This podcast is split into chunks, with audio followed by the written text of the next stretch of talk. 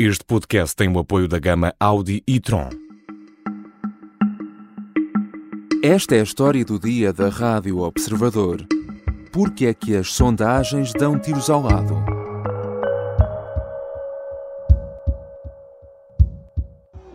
As sondagens indicam que a escolha estará entre dois titãs políticos, Lula da Silva e Jair Bolsonaro.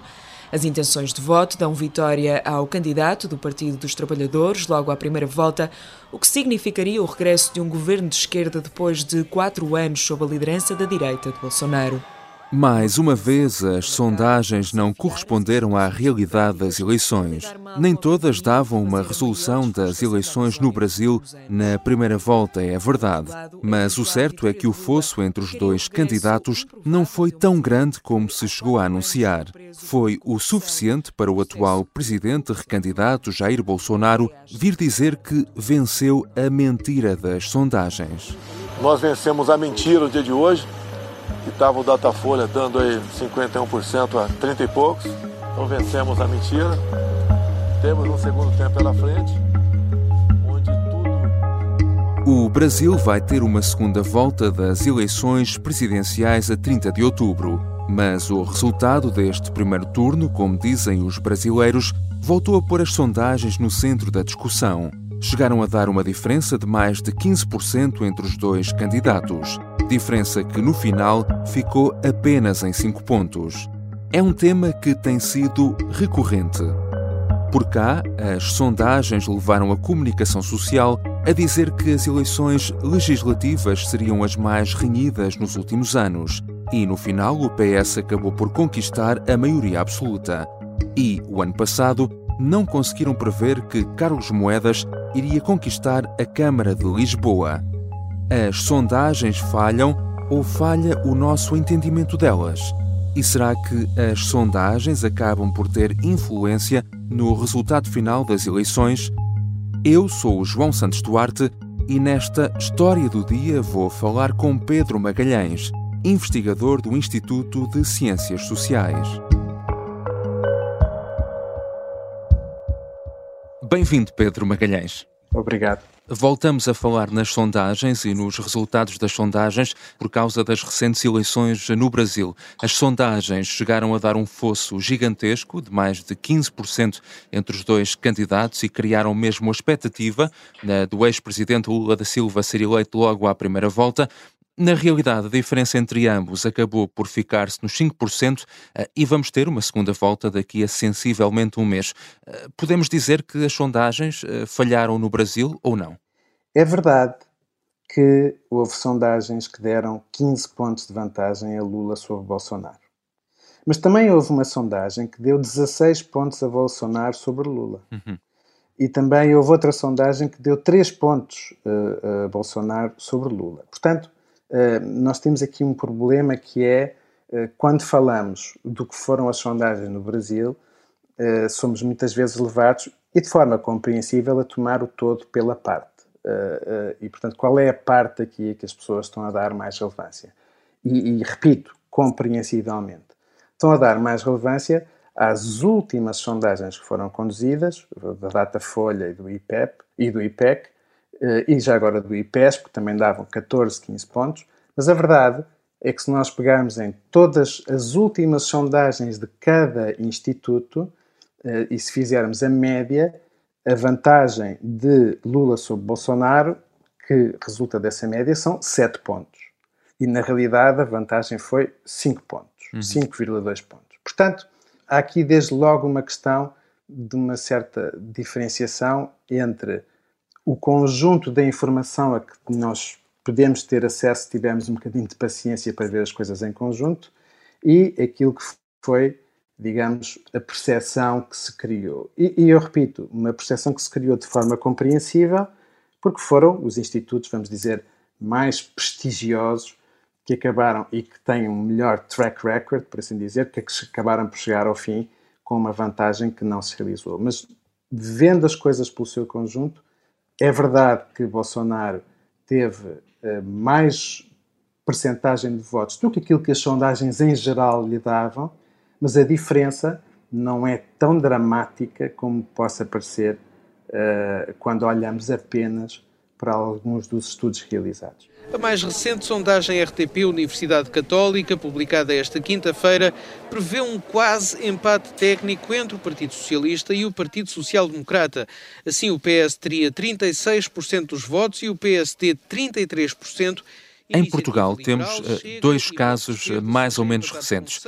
As eleições legislativas, que as sondagens apontavam eh, como as mais renhidas dos últimos anos, mas que o PS acabou por vencer com maioria absoluta, e ainda a vitória inesperada de Carlos Moedas na Câmara Municipal de Lisboa.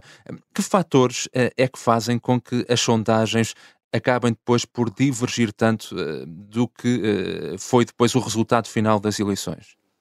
Um uma primeira razão que faz com que as sondagens sejam diferentes de resultados eleitorais é que as sondagens medem intenções de fazer alguma coisa num determinado momento e uh, as eleições passam-se depois disso, são comportamentos. E a diferença entre intenções e comportamentos pode existir. Por vezes não existe, mas pode existir. Seja naqueles em que se tenciona votar, eu disse que votava no partido, mas depois chego a dia voto noutro, seja na própria intenção de votar. Eu disse que ia votar e afinal não vou. Uh, isso é uma das fontes possíveis de discrepâncias entre sondagens e resultados eleitorais.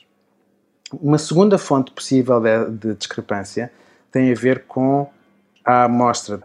Não havendo essa lista completa, atualizada dos membros da população, uhum. uh, podendo não se conseguir chegar a, a, colocar estas questões a um determinado perfil de eleitor, ou, ou, ou, sendo mais fácil chegar a um perfil de eleitor do que a outro, uh, e eventualmente havendo um determinado perfil de eleitor que não aceita participar no inquérito, uh, isso pode fazer com que este retrato que estamos a tirar seja um retrato desfocado, seja um retrato incorreto da população, que esta amostra não seja verdadeiramente representativa. Tem-se falado muito no caso de Trump ou no caso do Brexit, de um fenómeno que pode estar por trás desta subestimação de Bolsonaro, que tem a ver com o facto de uh, existir um perfil de eleitor que nem sequer acede a participar na sondagem, dizendo uhum. isto de uma forma mais técnica, um determinado perfil de eleitor que tem uma baixa taxa de resposta. E isso vai, faz, se esse perfil de eleitor estiver correlacionado com uma opção de voto, isso vai subestimar essa opção de voto. Mas uma hipótese que fica é a de que o eleitor Bolsonaro não tenha acedido a uhum. participar tanto em sondagens como outros eleitores. Isso poderia explicar esta subestimação.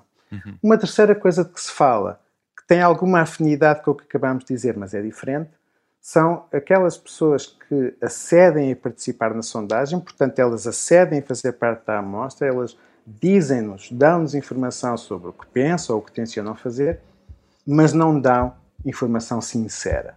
Isso também pode ser um fator por detrás, sempre, de discrepâncias entre resultados eleitorais e sondagens. Já voltamos à conversa com Pedro Magalhães, investigador do Instituto de Ciências Sociais.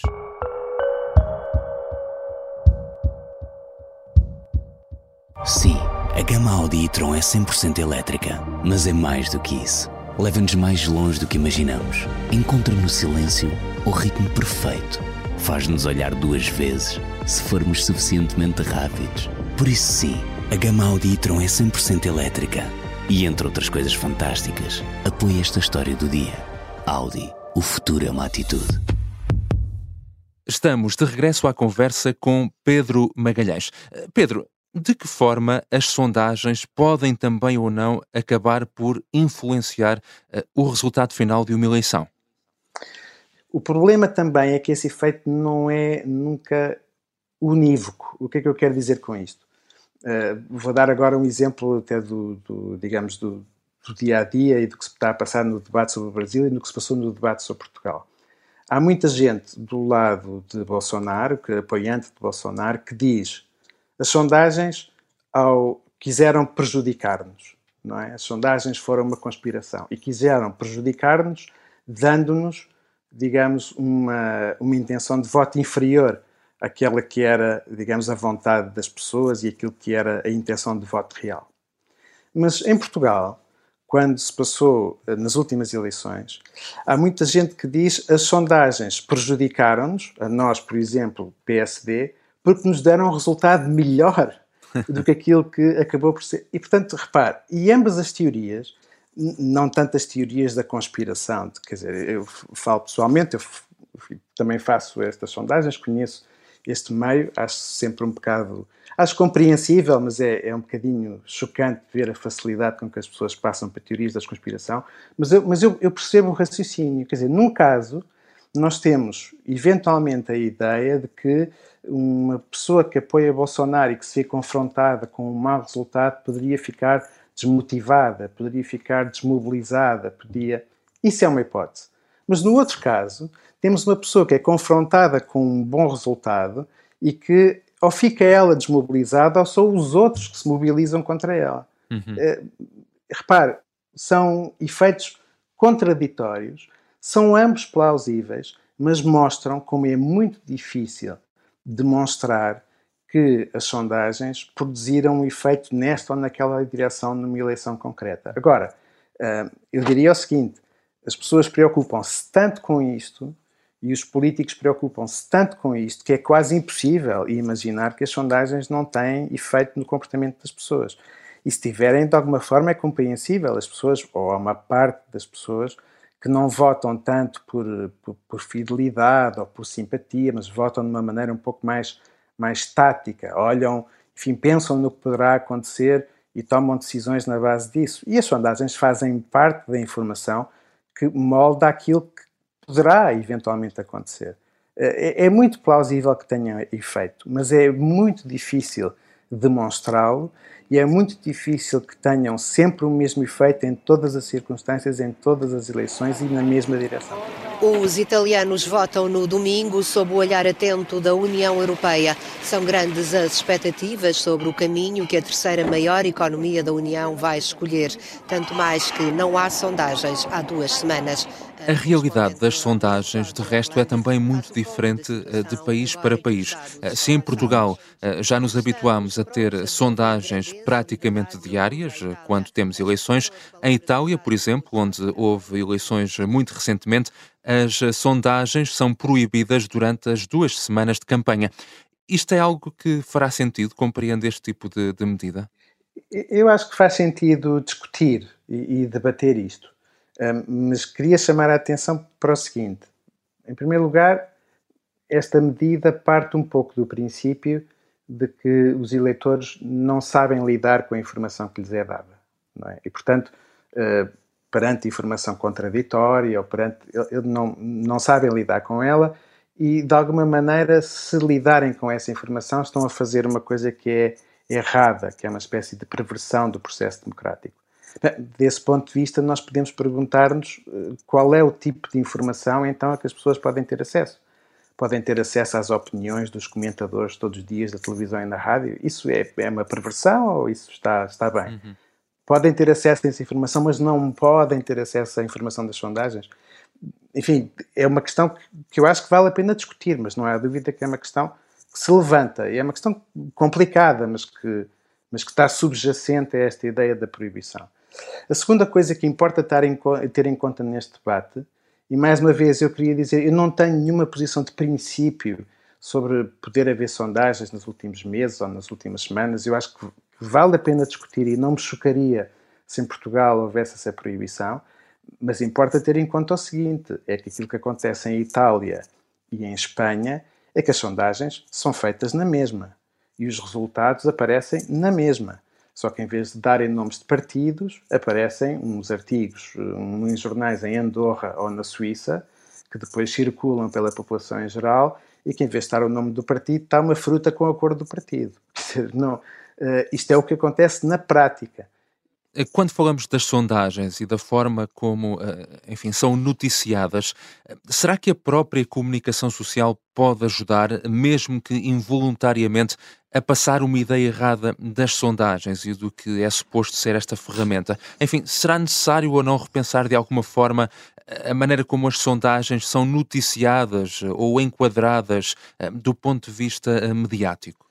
O problema é que nós sabemos que uma sondagem com todos aqueles potenciais problemas de que lhe falei até agora, eh, pode não ser o melhor retrato possível. É por isso que nós encontramos muitas vezes agregadores de sondagens. Eh, eu dou só um exemplo, no caso do Brasil, não sei se as pessoas deram muito por isto, mas o último agregador de sondagens dava 46 para Lula, 42 para Bolsonaro. Portanto, não foi uma coisa tão diferente do que sucedeu em comparação quando olhamos para uma ou outra sondagem em concreto. Uma sondagem é só uma sondagem. Uh, e, portanto, o, retrato mais completo tem que ser dado com toda a informação. Mas os, os órgãos de comunicação social, pelo menos aqueles que encomendam sondagens, não têm, obviamente, incentivos para dar saliência ao trabalho dos outros. Não é? Isso é um primeiro ponto. O outro ponto também é que é muito difícil resistir eh, e quando digo isto, falo de todos nós, não é só dos jornalistas, é da população em geral. É muito difícil resistir a esta ideia de que a sondagem é uma coisa que nos vai dizer o que vai acontecer daqui a dois ou três dias. Eh, é muito difícil resistir a esta ideia de que temos esta bola de cristal nas mãos, não é? Porque de facto, esta bola de cristal, especialmente desde que o Sr. Gallup eh, começou a uhum. usar a amostragem aleatória e isto começou a tornar-se informação uh, circulada é, é, é, muito apetecível, é uma tentação irresistível. Uh, basta ver na nossa comunicação social, e estes estudos estão feitos, uh, a maioria da cobertura da política é feita em termos desta corrida de cavalos e daquilo que a sondagem nos diz sobre a corrida de cavalos. Portanto, é muito difícil resistir, e resistir significa o quê? Significa pensar em todas aquelas coisas que nós falámos na nossa conversa até agora. Uhum. Dizer, de todas as coisas que são, que vão para lá do erro amostral, que é aquela coisa inevitável que, que acontece quando se fala do todo usando uma parte, mas todas as outras potenciais fontes de erro. Isto parece tudo uma coisa um bocadinho esotérica e na minha experiência uh, é quase inevitável ouvir isto. Quando se começa a falar disso, as pessoas dizem são desculpas. Vocês eram supostos saber o que ia acontecer amanhã, eh, ou, o que aconteceu ontem. Eh, e, portanto, quando falam em todas as coisas que podem correr mal, são desculpas. E depois a resposta é: bem, então, se, se é assim, vamos deixar de fazer isto.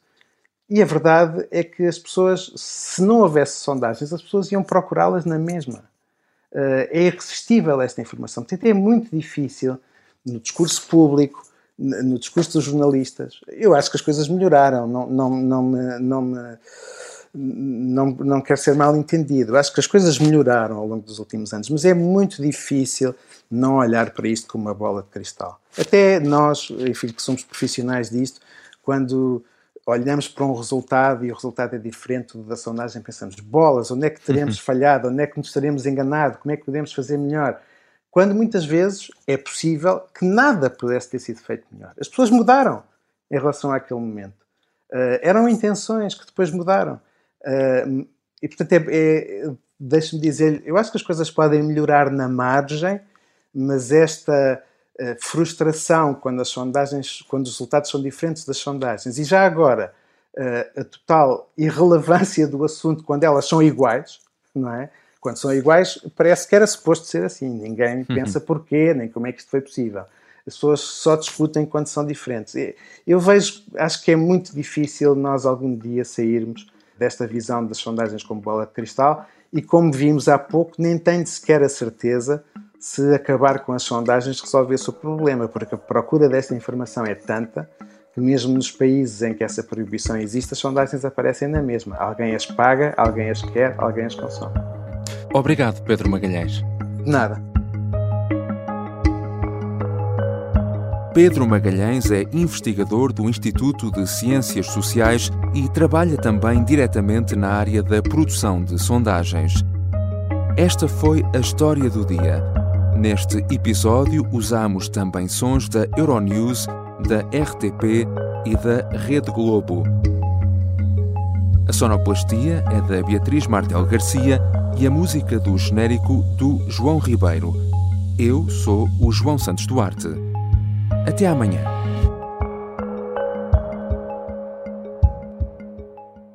Este podcast tem o apoio da gama Audi e Tron.